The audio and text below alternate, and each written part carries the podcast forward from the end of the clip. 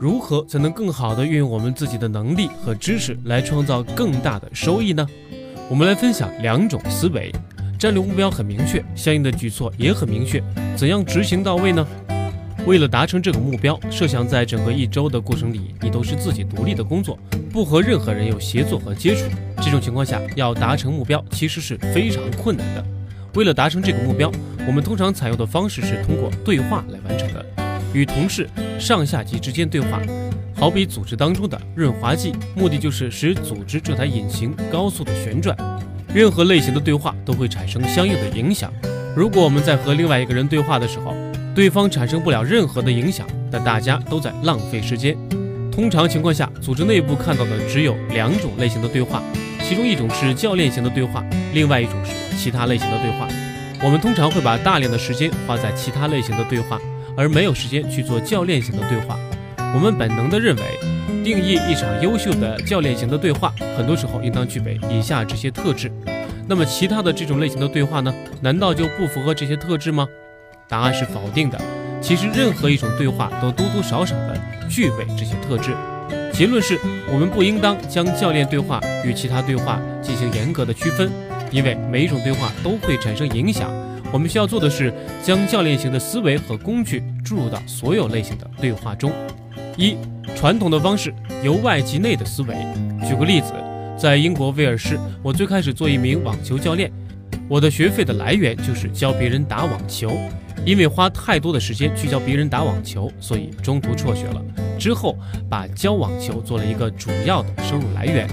最开始我在教练其他人网球的时候，我用的都是大家熟知的一贯性的思维，可以用公式来表达：绩效等于能力加知识。这种惯性的思维假设是，想要改善绩效的结果，我们需要的即是找一个比你专业的人来给你灌输更多你还不懂的知识。我们将这种方式称之为由外而内的教练模式。很多家长把自己的孩子送去学习课外知识，其实我们的意识中总是认为我们总是需要给孩子更多的知识。曾经有一位母亲要求我对她的女儿进行一对一的教学，教她怎样打网球。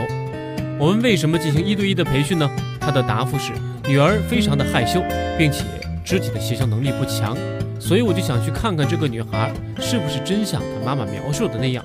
结果印证了这位母亲的描述，这个小女孩可以将网球挥到你能想象的各种地方，当然，除了能打到球的地方。当时我判断这个小女孩不具备打网球的基本知识和能力，因此我决定帮她增进网球的知识。我用尽可能简洁的语言去教他怎样打网球，比如教他怎样去握拍，怎样站立，以及如何击球。在前六次的教练课程中，我故意将球往小孩的拍子上扔。他最好的成绩是在一组球当中击中了五次，我当时觉得他的能力实在太差了。在第七次教练的过程中，我做了一些运动心理学方面的调研。有一次，我尝试一些不同的方式，我要求小女孩在球落地的时候大声喊出“落地”，当球碰到球拍的时候大出喊声“击球”。我告诉小女孩，忘记之前我教她的所有东西，只要做到我上面说的要求就可以了。让人意外的结果发生了。在第一次的尝试中，小女孩在一组球中击中了五十三次，所以这是我教授网球经验的这么多年里见的最大的一次突破。小女孩的母亲看到这样的成绩，兴奋的直接从椅子上跌落，而我对这样的结果却感到气愤，因为我不知道是什么原因导致了小女孩的绩效结果之间的天壤之别，而且我不知道怎样将这种方法复制。二，一套全新的方式，由内及外的思维。我非常希望取得在其他领域绩效上的突破。在这之后，区别于传统教练式的模式，我转变了一种新的思维，可以用公式表示为：绩效等于能力减干扰因素。我正是通过这种方式来最大程度地激发小女孩现有的潜能。在体育界，即使有教练，如果运动员的绩效如果不理想的话，结果就是教练会被辞退。在商业组织中，即便有教练，但是员工的绩效不理想，结果是员工被辞退。如果说员工面临这种被炒的风险，作为管理者或者教练，需要承担什么样的责任呢？我们如何定义自己是不是优秀的管理者呢？或者是优秀的教练呢？人们是否会因为你为他们创造的不同而去邀请你作为他们的教练和管理者呢？如果他们有选择的话，他们是不是会选择你作为他们的教练或者是管理者呢？在一个最普通的组织中，需要去做一些什么事情，对于你的团队或者组织的发展才最重要呢？以下三类行为在任何组织中都是至关重要的，也是我们评价他人或者被他人评价的标准。我们希望人们可以做到：说你想做的事情，做你说过的事情。并且在你无法兑现这些承诺的时候，与利益相关者及时的沟通。我们的绩效结果不理想，最大的障碍并不是我们不知道做什么，而是做不到我们已经知道的事情。什么是干扰因素呢？到底什么阻碍了我们做不到我们已知的事情呢？我们在这里称为干扰因素。基本上，我们每个人都需要去对应这些外部的干扰因素，而关键就是我们怎样最大限度的。降低我们内部的干扰因素。教育学上有一个统计，孩子们在五到六岁的时候，就是有非常强的学习能力的，已经有一些认知了。有些事情我能够做到，有些事情可能别人不允许我去做。但是通常在这个年纪，孩子有极大的求知心态，对任何新鲜的事物都非常的感兴趣。举个例子，在孩子一岁的时候。我们就知道有些事情是不能让他做的，比如他看到自己的母亲正在阅读一个东西，这时候可能会无意识的去把这个东西拿走，虽然他知道你正在看这个东西。当这个孩子重复做了这些事情很多次的时候，作为母亲有什么样的反应呢？这时候孩子的妈妈会非常的狂躁。其实对于一个一岁大的孩子而言，在心灵上是一个挺大的打击，他第一次经历这种恐吓，这个世界上。本来是让他觉得最安全的地方，现在让他感到非常的恐惧。但是同样的，即便如此，你也没法阻止孩子的好奇心，所以他可能还会再去做这样的尝试。但是这一次有些不同，我们称之为他会进入一种警觉的模式。当人们处于这种警觉模式的时候，防备心就会很高。这个时候可能就会观察是不是自己的妈妈又对他大喊了。当人们处于警觉模式的情况下，会阻碍我们学习新的知识。包括我们一些潜在的能力的激发，这时候我们学习的速度就会降低。在商业的组织中，我们也会时不时的将员工放在这种警觉模式下，但是对于员工处于这种警觉模式的现状，我们也不知道该怎么去避免。作为教练，他们现在的状态并不是我们的过错，但是我们应该最大程度的去激发他们，因为他们曾经都有非常强的学习或者求知能力。怎样来做一些这方面的激发呢？这是作为教练我们需要做的。人们早就知道如何能达到卓越，干扰因素阻碍我们能力的发挥，专注于我们希望的事情，可以解锁未知的潜能。卓越的绩效者和普通绩效者之间唯一的区别是什么呢？对于他们而言，其实外部的干扰因素都是一样的，而高绩效者知道如何有效地减少内在的干扰因素。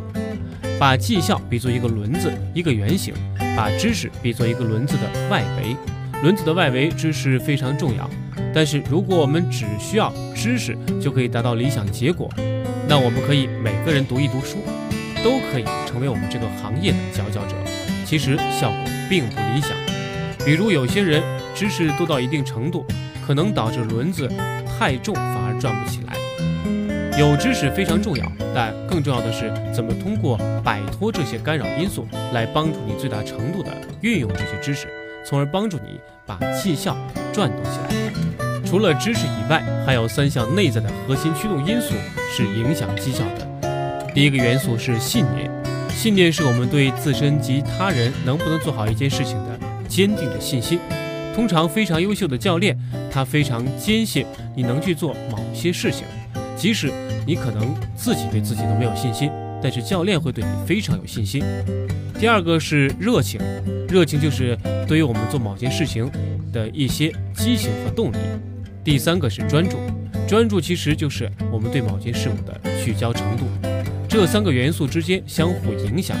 当我们对某一件事情专注的时候，它自然而然的为我们创造我们对于这事情的信念。当我们对这件事情产生了自己的信念的时候，我们自然会对这件事情有热情。如果他们之间的方向是正确的，就可以加速我们学习的速度，并最终达到我们想要的目标。如果方向相反，可能对于我们的学习速度，包括我们的运用知识的能力，都会是一种递减的作用。作为教练，我们一定要对于我们看到和我们要做的事情抱坚信态度。如果我们没有信念，那可能产生的结果就是缺乏安全感。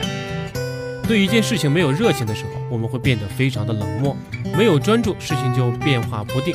所以有个很重要的点就是，我们很多时候应该去选择专注于我们希望去达成的结果。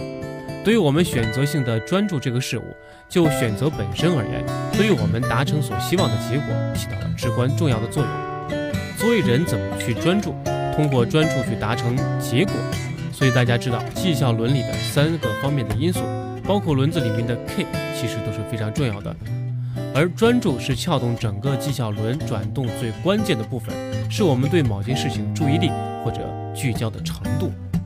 Grow 模型，Grow 模型根本的目标是帮助我们最大程度的聚焦需要专注的事物，而另一方面，Grow 模型是帮助我们去规划决策的工具。我们会针对现状和目标制定相应的解决方案，再回到我们的目标上。然后我们会从解决方案中选出最适合的方式进一步推进。所以，Grow 模型应用在我们的生活的方方面面都有体现。如果想达到一个结果，你必须改变自身或者他人的行为。但是，你要去改变自身和他人行为的前提是你要先改变自己的决策方向。所以，Grow 模型的作用就是帮助我们加速整个做决定过程中的效果。有三类常见的教练辅导场景是我们在工作中经常会遇到的：一、确认及反馈型的教练辅导，这类教练场景在我们工作中出现的频率最高。比如跟进和确认被辅导者的任务进程或承诺推进的事项。二、突破困境型教练辅导，在这个对话中，我们通常是帮助对方突破现在所面临的一个困境，帮助他们寻找更完美的解决方案。